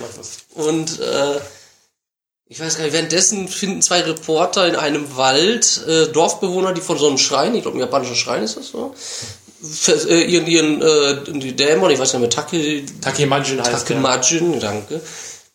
Den woll, besch- wollen die beschwören, damit er äh, dieses Unheil von, von der Welt schickt. Und vertreiben zuerst die beiden Reporter wieder, weil die einfach nicht, äh, ja, nicht, nicht mit der Natur sind, dass dass die sind Die gehören da einfach nicht hin. Ja. genau. Genau. Und dann ist da so ein kleiner Junge, der äh, wird später dann irgendwie noch wichtig. Weil, ich weiß gar nicht, währenddessen probiert die, der G8-Gipfel äh, aus äh, verschiedenen Erfindungen was an Julala aus. Ich glaube, das erste war der Italiener, der äh, wie Berlusconi gewirkt hat, aber auch so ein bisschen wie Mussolini, diese, diese übertriebenen Gestiken Genau, und alles. genau. Und erzählt wie ein römischer Imperator und was sie vor tausend Jahren alle hatten und so, äh, in eine riesige äh, Fallgrube zu schmeißen. Ja, hat natürlich nicht geklappt. Da kam der dann raus, war stinksauer dementsprechend. Dann haben die Russen es mit Polonium versucht. Das ist wohl das tödlichste Gift, was es gibt. Und äh, ja, dann haben sie es bei dem, ich glaube mit einer Panzerfaust haben sie es ihm reingeschossen. Und dann hat er, glaube ich, nur angefangen zu lachen. Ja, und dann hat er, da hat er angefangen einzuschlafen. Das war total Das vergnügungsvoll für ihn. alles okay. Ja, dann kamen die Deutschen, die haben es dann mit Giftgas versucht, haben ihn in so einer Plastikhülle einget eingetütet. Und dann haben sie Giftgas reingetan, äh, Dublin 8, glaube ich, hieß das. Mhm. Und dann auf einmal ist er aufgestanden, ist wach geworden und hat angefangen zu tanzen wie ein Blöder. Das war voll das Aufputschmittel. Und da kamen die, äh, die Briten, die haben ihm Kopfhörer mit Elektrostößen verpasst. Und dadurch ist er richtig durchgedreht. Die haben es schlimmer gemacht, als es vorher eigentlich war mit ihm. Und, Und ich glaube, danach war schon der äh, dieser japanische Minister, der eigentlich dieser King King Kim Jong Genau. äh, ist. Ja, das habe ich auch nicht so ganz. Und dann noch vor allem, ja, da hat der halt, der wollte unbedingt die Atombombe, eine Atomrakete gegen ihn schmeißen. Und da kam wieder dieser, dieser Professor und der hat gesagt, seid ihr verrückt? Der ist schon so oft äh, drangsaliert worden, dieser Julala, dass wenn ihr den jetzt mit einem geringeren Sprengkopf tötet, der überall seine ganzen Sporen verteilt und die ganze Welt voll mit Julalas wird. Und dann konnte man diese lustige, auf Drogen gesetzte Julala-Szene sehen, wo überall diese Viecher sind. Und äh, währenddessen hatten, hat die Reporter, äh, die Reporterin, die vorher von den Dorfbewohnern vertrieben wurde, mit ihrem, ähm, ja, da hat dieses Kind getroffen und dazu gebracht, ihm beizu, ihr beizubringen, wie dieser Tanz geht, dieser rituelle Tanz, damit dieser Take Margin dann auch auftaucht. Und nach ein paar kleinen ja, Unannehmlichkeiten mit den Dorfbewohnern haben sie dann doch alle mitgemacht und äh, als dann gesagt wurde, die Atomrakete kommt, kam das Militär vorbei, wollte die, hat die alle abgeschleppt, damit die da nicht diese Atomrakete abbekommen. Und wie in so einem Kaiju-Film üblich, in der letzten Sekunde taucht er auf. Genau. Die Atomrakete, genau da, wo die Atomrakete gerade eintreffen möchte, da auf einmal entsteht ein riesiger gel gelber Ball. Goldener Ball. Oder goldener Ball. Und auf einmal ist da die, ist, ist äh, Take Majin dort Take Majin. und hat die Atomrakete im Hintern. genau. Und wie ein riesiges Zäpfchen stopft er sich die da auch rein. Der ganze Film war aber Ja. so. Also Ja. Es gibt eben auch die Szene, wo Jolala eine von diesen Raketen abkriegt und dann, dann macht er einmal so, die Rakete dreht in der Luft um und fliegt in die andere Richtung. So, aber Ja, das ist, das ist, Godzilla hatte irgendwann Magnetkräfte. Ja. So. Dann, wo ich denke, also Godzilla hat dann irgendwann Mecha Godzilla wirklich wie an so einem Seil mit seinen Magnetkräften herangezogen. Mhm. Das ist in einem echten Godzilla-Film drin. Ja. Also mir zu erzählen, "Hö, der Film macht sich über dieses ganze Genre lustig ist, na sorry, das haben die Filme aber auch selber geschafft. Ja, das Ähm, stimmt. Was besonders ist an dem Film, ähm, die Auftritte von Judala am Anfang sind allesamt aus dem Originalfilm entnommen. Also da, wo Judala alles kaputt macht und auch dieser dieses in den Ball verwandeln, Ja. die Gegend fliegen, das kommt alles aus dem ersten Teil. Wenn wir wenn ich beim letzten Mal die DVD dabei gehabt hätte, wäre es leichter gewesen, das in Verbindung zu bringen. Da hätte man das direkt vergleichen können. Das ist jetzt natürlich nicht möglich gewesen, weil halt ein paar Wochen dazwischen liegen, dass wir diese beiden Segmente aufnehmen. Ähm, aber eben so alles, was eben in dieser Stadt unterwegs ist, immer wenn er wegfliegt und diese ganzen Special Effects, die haben sie eben aus dem Originalfilm übernommen, weil zwischen den beiden liegen auch, ich glaube, circa 40 Jahre. Also das, also zwischen Originalfilm und dem Remake, Remake, Hommage, Satire, Parodie, was immer, liegen eben äh, 40 Jahre. Und da kann man natürlich auch, und das haben die Godzilla-Filme auch gemacht, Material aus denen davor genommen. Ja, das, das gibt's, das werden wir auch noch sehen bei zwei Filmen. Ähm, in dem ersten Film wurde tagsüber gekämpft, im zweiten nachts. Und man sieht aber in dem zweiten Film, dass er teilweise auf einmal tagsüber gekämpft wird, weil es exakt dieselben Szenen sind, die sie aus dem Mhm. Genau. ersten Teil genommen haben. Also man, man merkt schon, dass die da auch sich wirklich an den vorherigen Sachen bedienen. Ja. Die, die ähm, Politiker, das sind alles so, ja, so, so Abziehbilder von den, Org- also Angela Merkel, Karikaturen Angelika. Karikaturen in dem Sinne. Ja. Die Darstellerin von äh, Angelika Merkel war auch in Shin Godzilla zu sehen, das haben wir, glaube ich, in der Review auch angesprochen. Ja, das äh, das ist ähm, auch da in Shin Godzilla, glaube ich, eine deutsche Wissenschaftlerin, die sie spielt. Ja. Ähm, und äh, hier spielt sie eben Angelika Merkel. Was ganz bemerkenswert ist, dass die halt im, im japanischen Originalton, den haben wir jetzt gar nicht ausprobiert, aber eben jeweils ihre Landessprache sprechen und dann eben japanisch, also wir würden sagen untertitelt, aber der Untertitel läuft da eben an einer der Seiten ähm, durch. Und äh, die Darstellerin von Angel Angelika Merkel, Angela Merkel, redet auch ganz normal mit ihrer ganz normalen Stimme, Ja. wohingegen in der Synchronisation dann da eben eine Stimmimitatorin genommen wird, die einen, naja, okayen Job macht. Ja, also auf jeden Fall hört man den Dialekt ziemlich stark raus und man hört, dass das wohl sich sehr an Angela Merkel anlehnen soll. Was Es gibt, es gibt bessere als sie. Ja. Also, ich weiß nicht, wen sie da genommen haben für die Stimme, könnte man noch mal recherchieren, ist auch nicht so wichtig. Ähm, aber es gibt bessere Stimmenimitatoren, ähm, als das, was er da gemacht hat. Aber so die Idee wird klar. Ja, Ja, ja war- man hört halt, dass jeder seinen Akzent dort drin Genau. hat und auch länderspezifische äh, Sprüche ablässt und sonst was. Also die, aber hat's ja gehört, die Amerikaner und die Kanadier, die haben diesen starken Akzent. Ja, genau. Die Engländer halt dieses, dieses äh, absolut, ja, was man so aus dem Britischen kennt, Mhm. die, diese Sprache. Die Italiener mit ihrer übertriebenen Gestik die ganze Zeit und vor allem dann äh, hat er auch so gesprochen wie, ich weiß nicht, ja, wie, Ja, wie Berlusconi. Ja. wie so ein, wie so ein ja, schon auch so, so wie so ein General, hätte ich fast Ja, gesagt. genau. So wie Cäsar auch. Ja, dieses- genau, so dieses, was man sich darunter so vorstellt. Ja, und Sark, Sark, äh, Sarkozy, natürlich mit französischem Akzent die ganze Zeit, verführt Frauen und so weiter. Und äh, ja, Das ist, da werden also, da wird jedes Stereotyp ausgepackt, was man Ja. für die jeweiligen Figuren kennt.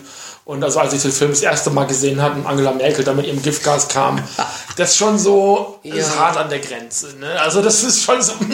Ja. aber da, wie gesagt, also warum dann bei uns äh, als Deutschen mit den Stereotypen aufhören, wenn man schon alle anderen auch durch den Kakao zieht ohne Ende. ja, bei den Amis zum Beispiel, die bleiben da sofort wegen ihren Umfrageergebnissen. Genau. Wir bleiben versus Krieg und äh, wir werden mit Schiffen angreifen und Flugzeugträgern und bla bla bla. Die Franzosen sind die ersten, die abhauen wollten.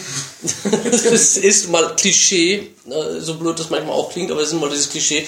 Die Italiener, die sich, die, die sagen, ist doch egal, was kommt, Hauptsache ich habe meine Pizza und die Frauen. Genau. Das, äh, oder die Russen, die dann auch, nur sagen, ich, wir werden auch hier bleiben, aber nicht, weil die Amis es sagt, sondern einfach, weil wir so sind. Genau. Also, ja, einfach so wirklich dieses Stereotype, was man so, diese Klischeehafte, was man so von denen auch äh, so denkt. Das, das ist nicht besonders geschickt. Ja. Das ist nicht besonders ist plump. Es ist plump, aber es ist deswegen auch albern und witzig. Ja. So, das kann man jetzt, also Humor ist auch eine Geschmackssache. Das kann man jetzt witzig finden, das kann man albern finden, das kann man auch flach finden. Ich finde, für das, was der Film machen möchte, passt es, weil das ist jetzt, also ich, es, es gab Szenen in Shin Godzilla, muss ich sagen, Mhm. die hatten für mich, also allein dadurch, dass so viel Politik in Shin Godzilla gewesen ist, fast einen ähnlichen Anstrich wie dieses hier. Ja. Also da war auch gelegentlich der ein oder andere kritische Unterton in Shin Godzilla zu hören. Ne, Also Mhm. als dann irgendwann klar war, äh, Moment, wir wissen überhaupt gar nicht mehr, welche Abteilung gerade zuständig ist. Ja, genau. Und das war hier in, in diesem G8-Gipfel halt genauso. Ja, wir wissen gar nicht, hier zuständig ist und was machen wir hier überhaupt. Ja, macht. Mhm. macht ihr alle mal einen Vorschlag. Ähm, Und dann auch so dieses, ja, was ja in Godzilla oder auch Gamera-Filmen halt ganz stark drin ist. Wir machen jetzt, wir machen jetzt Plan Z, wir machen Plan Y, wir machen Ja. Plan irgendwas und dann wird Weiß halt draußen noch ein anderer Banner aufgestellt. Ja, genau, immer wieder was Neues und dann hast du da zehn Papiere an dem Genau. einen kleben. Oder wie, äh, wo du gerade Gamera sagst, ist eine Junge mit, äh, Ja. dicke Junge mit der Mütze und dem, Und dem Lolli. ja, wir können doch mit dem Tier, wir können doch mit ihm reden. Und ich, ich schlage vor, dass der Trudala heißt, weil das ist halt Ja. in den Gamera-Film, das ist im dritten, glaube ich, das hatten wir damals auch besprochen, im Gamera-Special. Da sind diese ganzen Militärs und Professoren. Und der kleine, dicke Junge sitzt da und sagt, ja, der heißt jetzt äh. Gyros oder Ja. Ga Garos oder Ja. Gaios, wie ist der Ach noch? ja, der, Gott. Ähm, äh, Gyos. Ach, ist doch vollkommen egal. ja, das wussten wir Ähm, bestimmt mal. Gaius. ähm, weil, das, weil der so ungefähr klingt. Und genau darauf ist das ja auch eine Parodie. Der Ja. kleine, dicke Junge mit der Ja. Mütze, der da eben sitzt und Nee, der war da, saß da, der war auf einmal da. Aber Ja, der stand auf einmal hinter denen. Und, und alle sagen, wie kommst du überhaupt hier Ja. rein? Und das fragst du dich bei den Gamera-Filmen halt auch die ganze Zeit. Wie kommt der da zur Hölle rein? Ja. Alle, alle, der, alle, die sitzen da mit Sicherheitsfreigabe, aber der kleine dicke Junge darf da sitzen Ja, und hat irgendwie seine Kommentare.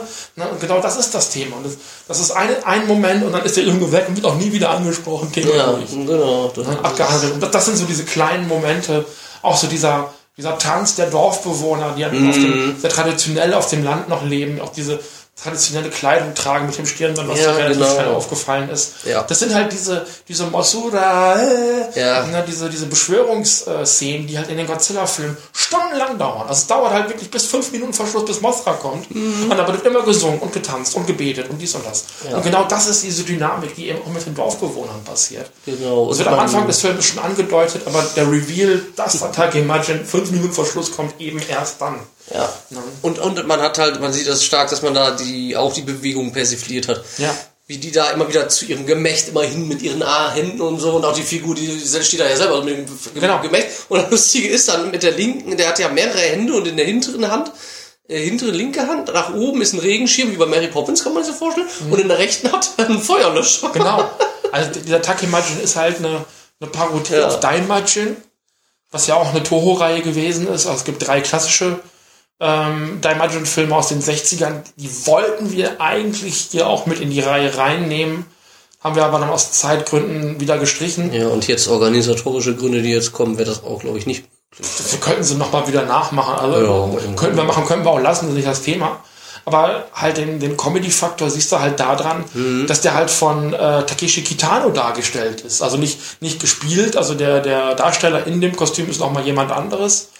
Ah. Ähm, ich weiß nicht, ich weiß nicht, welcher von den beiden, ähm, aber entweder der Darsteller von Judalla oder der Darsteller von Takemajin ist auch ein Godzilla-Darsteller, der auch dann schon mal einen Godzilla in einem der Filme gespielt hat. Ähm, aber die Stimme im japanischen Original ist eben äh, Beat Takeshi, Takeshi Kitano. Und den kennt man hier in Deutschland, dadurch kennst du ihn wahrscheinlich am ehesten eben auch durch Takeshis Castle. Weil Ja, das war eben Takeshi, Castle ich, der ja. große Herr. Äh, der, dieser, dieser Lorde, was war das Ja. ja gewesen? Ne? Ja, ja, der war. Genau. Ähm, so und, und der ist halt eben also einer der bekanntesten, äh, außerhalb Japans bekanntesten Darsteller überhaupt. Also das ist, der hat halt in, in amerikanischen Filmen mitgespielt, jetzt ganz zuletzt noch in Ghost in the Shell eine Rolle übernommen. In diesem Scarlett Johansson Vollabsturz irgendwie. Ich habe ihn noch nicht gesehen, aber er soll halt echt Ja, ich habe es auch schon von Kollegen gehört, die da drin waren, die waren enttäuscht. Also, Ja. Also mit dem Anime hat halt überhaupt gar nichts zu tun. Und, äh, also, aber da spielt Takeshi Kitano eben auch eine Rolle, weil der halt eben international bekannt ist. Er ist halt Comedian, selber auch Regisseur und Darsteller. Hat auch ähm, Ende der 80er Jahre sein eigenes Nintendo-Spiel gehabt. Das sehr berühmt und berüchtigt ist. Es ist ein sehr abgedrehtes Spiel. Kann ich mir vorstellen, so abgedreht wie der da war. Ja, ja, ja. Aber wie gesagt, das, also nur die Stimme im Original ist eben von ihm und äh, der Schauspieler in dem Kostüm selber ist nochmal jemand anderes. Ach so. Ähm, aber der Film hat eben auch ernste Momente. Also da, wo Sum, Sumari, Su, Sumuri, Samuri, die, die, die Reporter die da. Reporterin auf jeden Fall, äh, den Namen von ihm habe ich gar nicht behalten, von, ihrem Ja, Fotografen. Ähm, da steht's da noch. Ich guck mal kurz. äh, Ähm, Ne, hier geht's nur um die ganzen Präsidenten und Staatschefs. Staatschefs sind das alle. Ja, gut. Ähm, auf jeden Fall erkennt sie halt irgendwann, dass die einzige Chance, halt eben gegen Judala und gegen die Atombombe anzukommen, halt eben Takemajin ist und erklärt dem Dorf dann irgendwann, na, wir müssen jetzt Takemajin rufen. So und Ja. ähm, sagt dann ganz klipp und klar, na, wenn die Welt zerstört wird, ist halt auch, es ist halt auch eure Welt und, und fordert dann eben das Dorf auch auf, nach dem Motto, nein, ihr habt hier nichts zu suchen, dies, das, gemeinsam zu tanzen, lernt von Takeshi, von dem kleinen ähm, Jungen, dann eben, ne, Takeshi heißt er. Ja. Ja, Takeshi, Ähm, Takeshi. Genau, ähm, lernt dann da eben auch diesen Tanz und, und ist dann Vorreiterin, die dann da eben tatsächlich diesen Tanz anführt und nach und nach zieht das ganze Dorf mit. Das ist ein sehr ergreifender Moment. Ja, vor allem auch, wo die da anfangen, die zu vertreiben, indem sie Steine schmeißen. Genau. Da einen ab, die kriegt, die kriegt da einen genau gegen die Stirn und dann fängt es an zu bluten. Also da läuft so ein kurzer Ja, genau, deswegen hat sie auch so weggedreht, damit man das schnell nachmacht. Dann. Ja.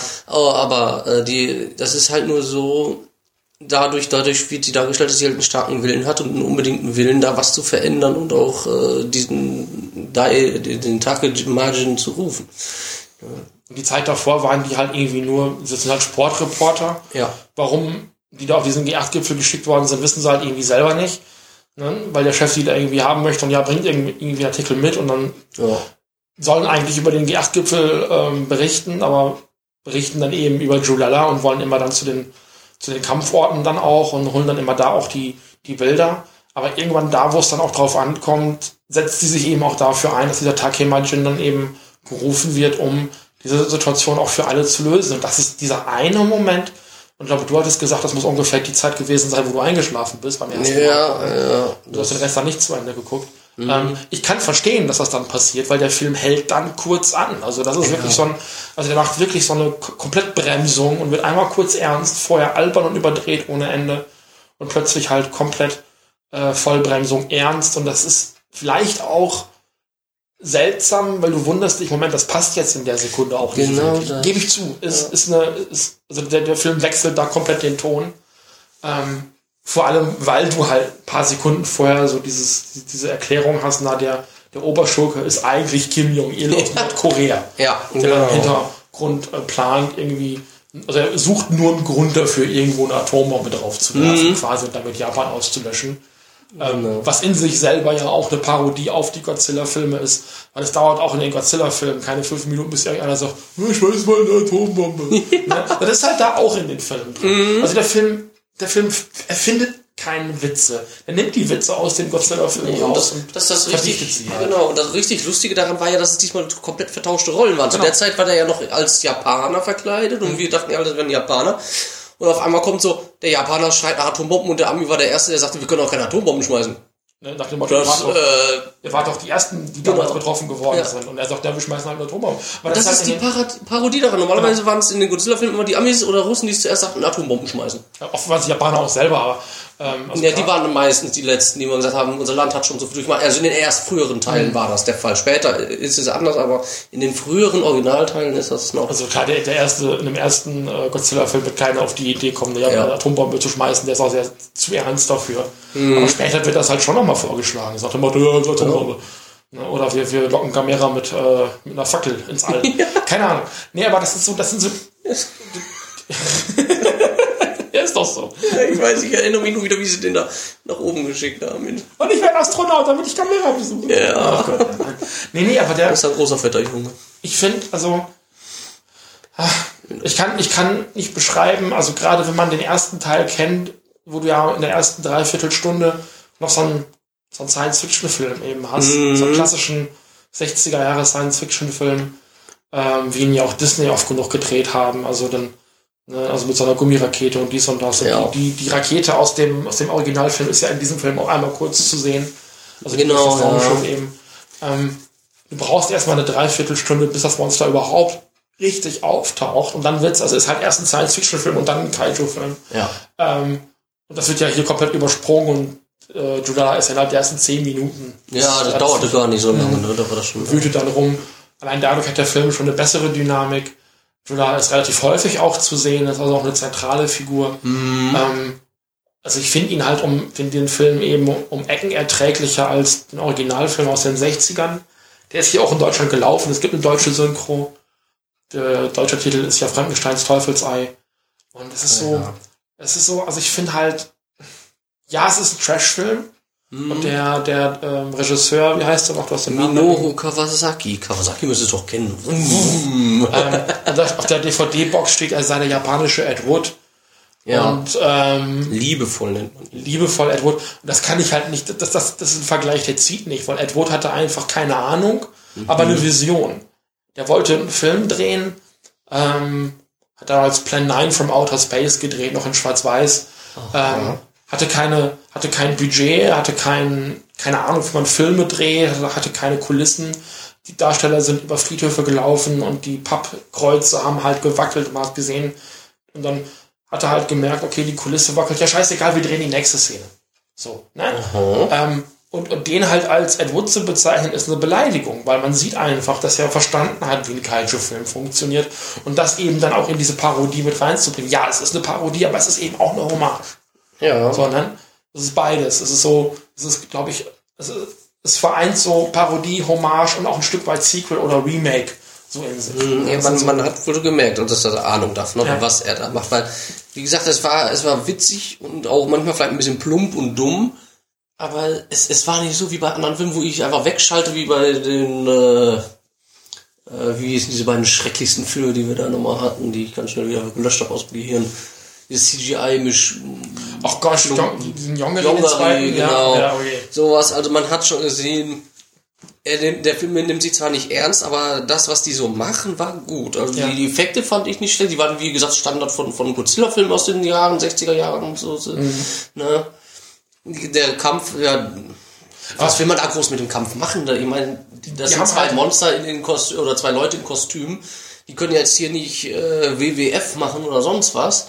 Aber das war doch schon gar nicht mehr so übel. Und die haben wenigstens konnte man die ganzen Szenen sehen, ohne dass irgendwas beschleunigt wurde oder verlangsamt oder sonst was. Die haben halt dann, also das kannst du auf dem Bonusmaterial auch sehen, Mhm. die haben halt klassische Monsterkämpfe gedreht, so wie man die halt damals halt in den originalen Ja. Godzilla-Filmen auch gedreht hat.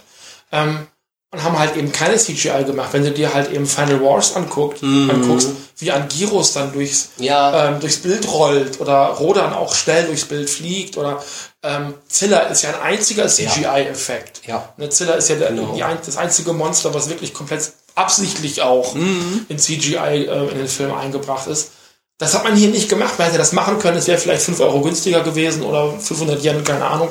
So, ähm, man hätte die Möglichkeit gehabt, aber man, man lässt es. Auch die Rakete, die im Hintern von Takemajin verschwindet, das ist halt ein Trick.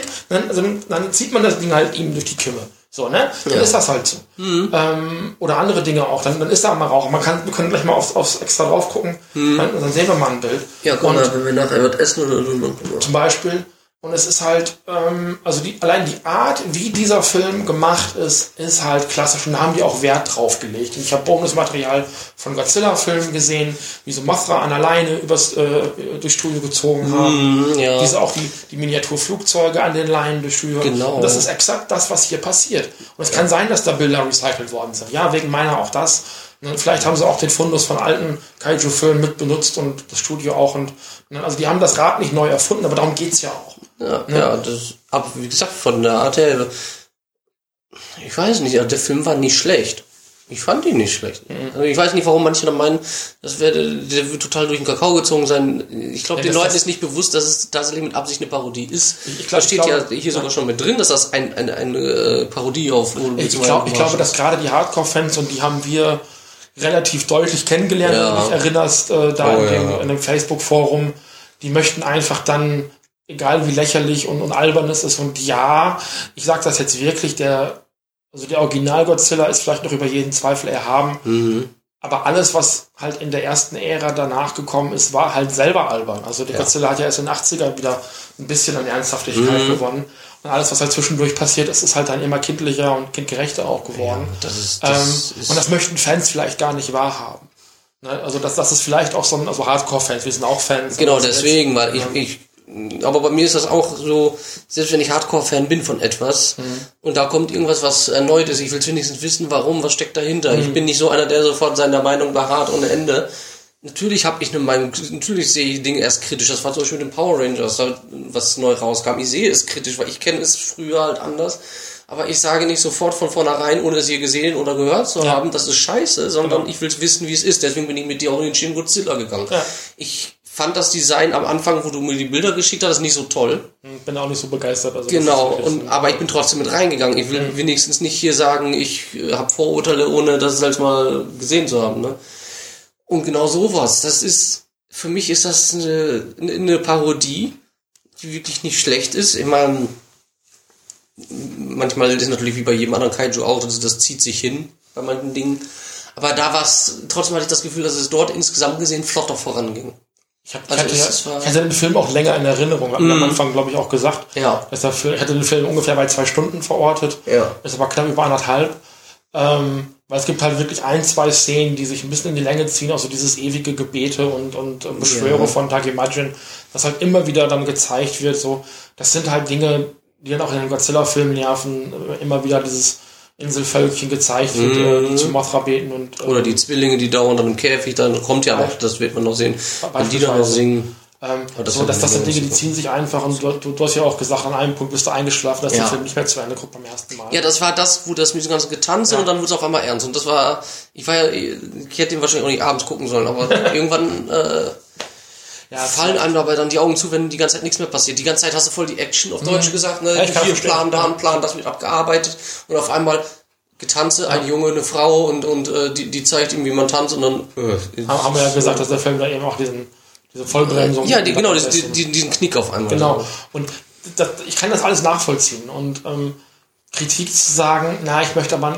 gerade wenn man Fan der, der 90er Jahre, vielleicht 2000er Godzillas ist, so diese Millennium-Ära, die ja dann doch sehr ernst und sehr düster ist. Mhm. Ja, also, ne, also sehr dunkle Filme und wo Godzilla halt eben auch nicht der Gute ist, ne, sondern, also wo es gar nicht so, Godzilla ist ja schon eher so ein Superheld, gerade in den, Ja. in den 60er, 70ern eben, äh, so als, als Retter der Welt und das ist in der Millennium-Ära gerade komplett anders. Da ist ja, Ja, wieder dieser ist- Zerstörer und Kaputtmacher. Genau, das das heftigste, den Film werden wir vielleicht irgendwann mal noch haben, das ist auch aus der Millennium-Reihe, wo der wirklich, ähm, ich weiß jetzt den Titel nicht mehr, ich weiß aber, wo der dann nur noch weiße Pupillen, der gar keine Pupillen, das ist alles weiß, die Augen, wo der einfach nur Lust dran hat, alles zu zerstören und so weiter, das werden wir noch sehen, das ist einer der äh, wirklich heftigsten, Genau. äh, von, von, der, von, der, von der Stimmung her, einer der düstersten. wenn, wenn, wenn man dann das im Vergleich sieht und sagt, na, also man, man könnte halt, klar, Julala ist schon witzig gemacht, Mhm. äh, wenn man dann Godzilla an dessen Stelle setzt, dann ist das natürlich eine Veralberung dessen, was man als, als Kaiju-Film versteht.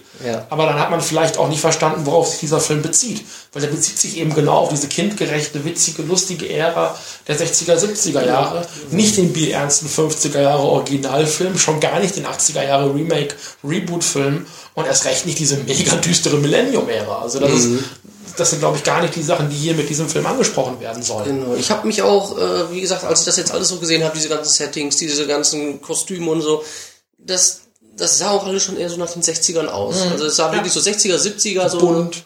Genau, so, so extrem bunt. Auch der, ich habe erst gedacht, er hätte seinen Fingernägel, äh, seine, seine, seine Klauen lackiert oder so, den rot Ja. und knallig waren die. Ich meine, das wäre im Original aber auch gewesen, Ja. so gehabt hätte. Und äh, ja, generell auch die Umgebung und alles, das sah halt so nach 60er. Auch, auch diese Kräne, wo die dann dieses Giftgas, Ja. die sahen auch nicht gerade modern aus. Das, das waren halt genau diese Miniaturfahrzeuge, dieses Matchbox-Design. Und da gibt's einfach auch heute noch ähm, Special Effect Firmen, die na- danach arbeiten. Also ähm, es gibt so eine, eine Legende dieser einen amerikanischen Ultraman-Staffel, ähm, Ultraman The Ultimate Hero. Ich habe versucht, versuche gerade das zu gucken. Es ist wirklich schwierig. Das ist so ein bisschen wie Power Rangers. Also die deutsche, äh, nicht die deutsche, die amerikanische Fassung von japanischen Ultraman praktisch.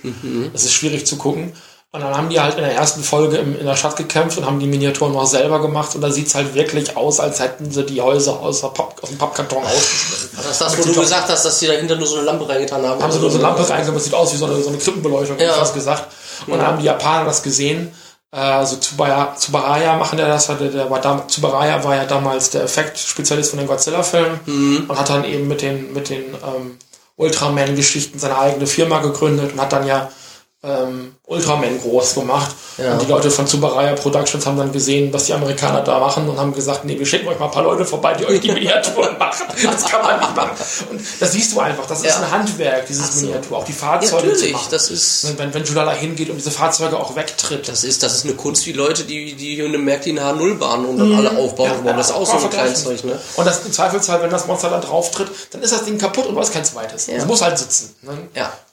Ja. Das ist das eben. Also wenn man sich auch mal diese Hintergrundinfos von Godzilla-Filmen anschaut und so, die haben ja meistens nur diesen einen Take gehabt und wenn, wenn dann was, äh, dann hat es äh, halt diesen Take drin und dann mussten sie das machen. Ich glaube, das hatten die bei einem, hatten die das mal, der sollte eigentlich gar nicht, also da war dieses Godzilla, da war eine Szene, Godzilla sollte das eigentlich gar nicht zerstören, da ist aber aus Versehen, weil er irgendwie umgefallen Ja, ist, so reingefallen in dieses genau. Schloss, glaube ich, bei gegen, gegen King Kong, glaube ich, war das sogar in dieses Schloss reingefallen. Möglich, ja. Sollte er eigentlich nicht und die hatten kein zweites Modell dafür und deswegen haben sie es so gelassen. Die, die haben es, glaube ich, witzig gefunden, dass er Ja. da reinplumpst und haben es dann drin gelassen. Aber das war halt eben auch ein Versehen.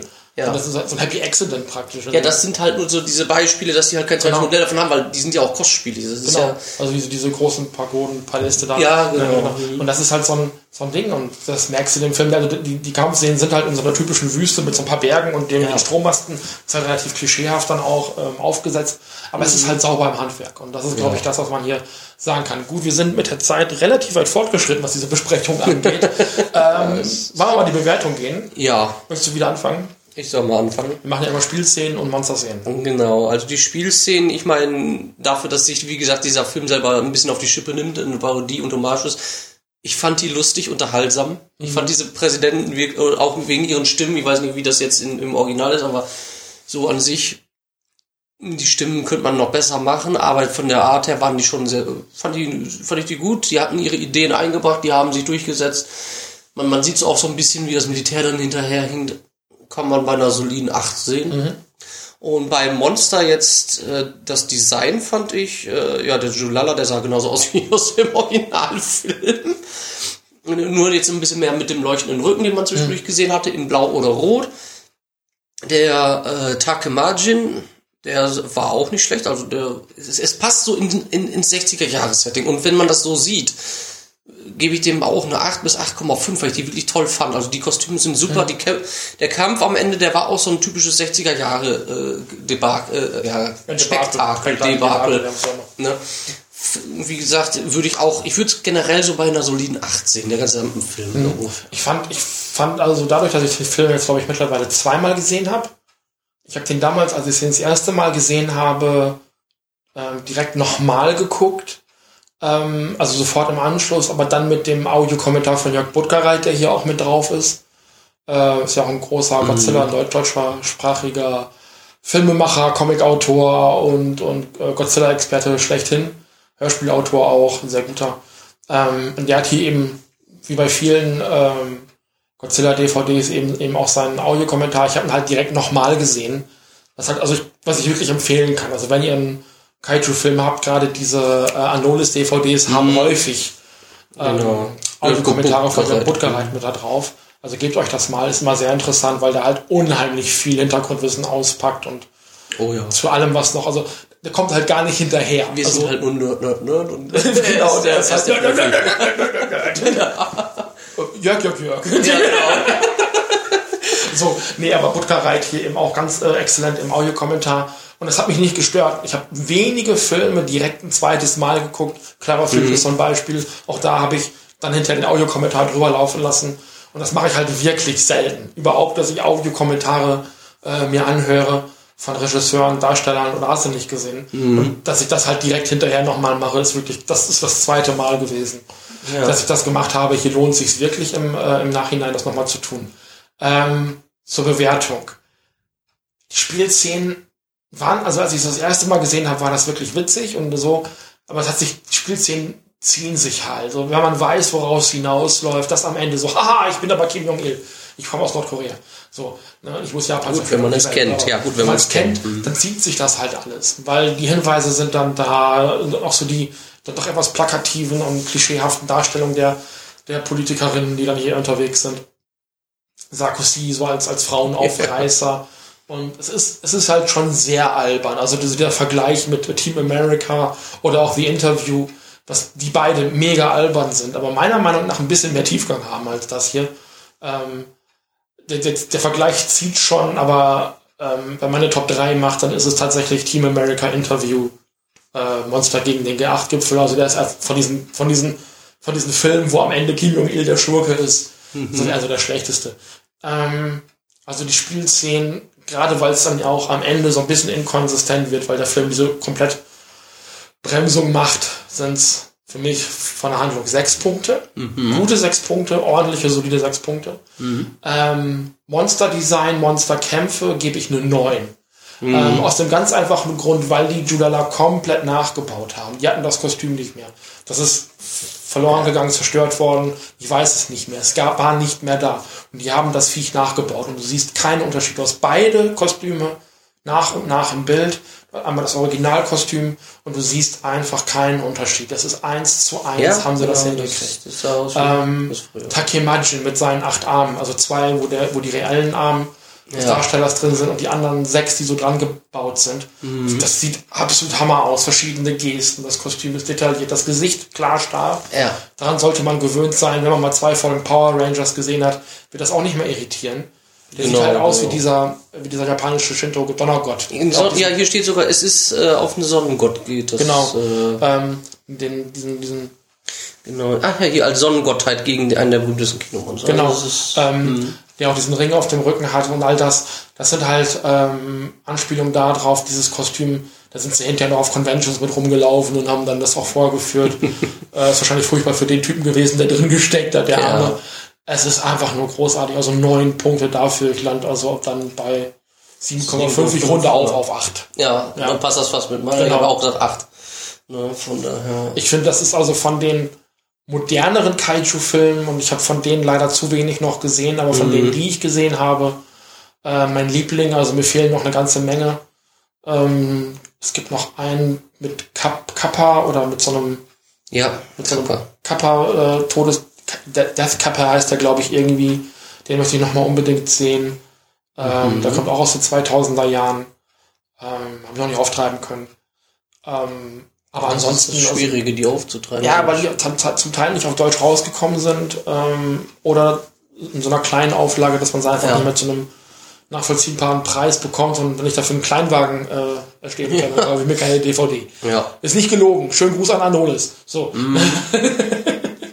ähm, nee, aber das ist für mich, ähm, was so modernen, in Anführungszeichen modernen Kaiju-Film angeht, gerade in Reminiszenz an die dann damals schon in den 90ern extrem mit CGI und ähm, Special Effects aufgeladenen Godzilla-Filmen angeht, äh, ist das halt also, es ist schon so ein, so ein bisschen Retro, aber es macht echt Spaß. Also ich Ja. mag den Film sehr. Fand ich auch schön, dass das nicht so CGI-überladener, ähm, ja, dass er am Ende so das Monster zum Beispiel so ein CGI-Blob ist, wie dieser Yongare und verpixelt und was weiß ich für ein Scheiß. Und da konnte man das schön sehen, dass wie noch lieb im Detail, wie du Genau. schon sagtest, hat. Gut, ähm, Ist ja schön, dass wir dann beide zum gleichen Ergebnis eigentlich Ja, kommen. das ist ja, das ist ja häufig so, dass wir da Ja. einer Meinung sind. Also wirklich, Ja. Deswegen lasse ich ja immer dich auch anfangen, damit du dich nicht an mir orientierst, aber das ist offensichtlich gar nicht nötig. Das kriegst du auch alleine hin. Ja. ich weiß ja, wovon ich rede und was ich da sehe. Das ist wahr. ähm, gut, wir sind mit der Zeit durch. Ja. Ähm, es hätte, hätte noch einen noch einen, ähm, Blog-Kommentar gegeben von Christian Scharfenberg. Der hat uns im Grunde genommen, ähm, was unsere, Gott, äh, was unsere King Kong Review angeht, nur recht gegeben. Ja. Schönen Gruß an Christian Scharfenberg. Danke für den Kommentar. Könnt ihr euch im Zweifelsfall, wenn euch das interessieren sollte, unter dem Blogpost zu ähm, Kong Skull Island nochmal angucken ähm, auf nerdnerdnerd.blogsport.eu. Dort ist unser Blog zu finden, äh, alles unter Nerd Nerd Nerd, weil das hier ein Nerd Nerd Nerd Podcast ist. ähm, danke Daniel, Ja, kein Problem. Immer wieder gerne. Ich mag sowas. genau, und äh, danke fürs Zuhören. Bis zum ho hoffentlich bald nächsten Mal. Ja, hoffentlich. Bis zum nächsten Mal. Ciao. Tschüss.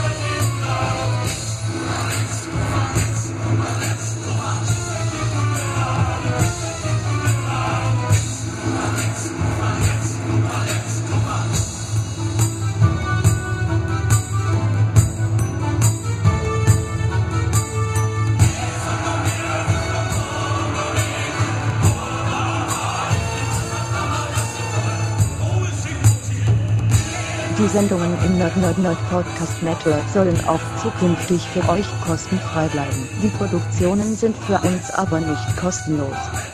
Ihr könnt uns direkt unterstützen. Einerseits habt ihr die Möglichkeit, uns auf Kredits zu spenden oder zu übertragen. Die Links dazu findet ihr am Rand des Blogs. Am direktesten aber unterstützt ihr die Sendung über unsere Wunschzettel, wo viel Review-Material für kommende Sendungen auf euch wartet. Jedes Geschenk wird garantiert in der Sendung besprochen. Daneben könnt ihr über Feedback, Fragen oder Themenvorschläge direkt Einfluss auf die Sendung nehmen. Die verschiedenen Möglichkeiten uns zu erreichen findet ihr auf nordnordnerd.blogsport.eu. Erzählt auch euren Freunden und Familien von uns. Vielen Dank. Ja. Bob, bob, bob, bob, bob. Scheint zu funktionieren.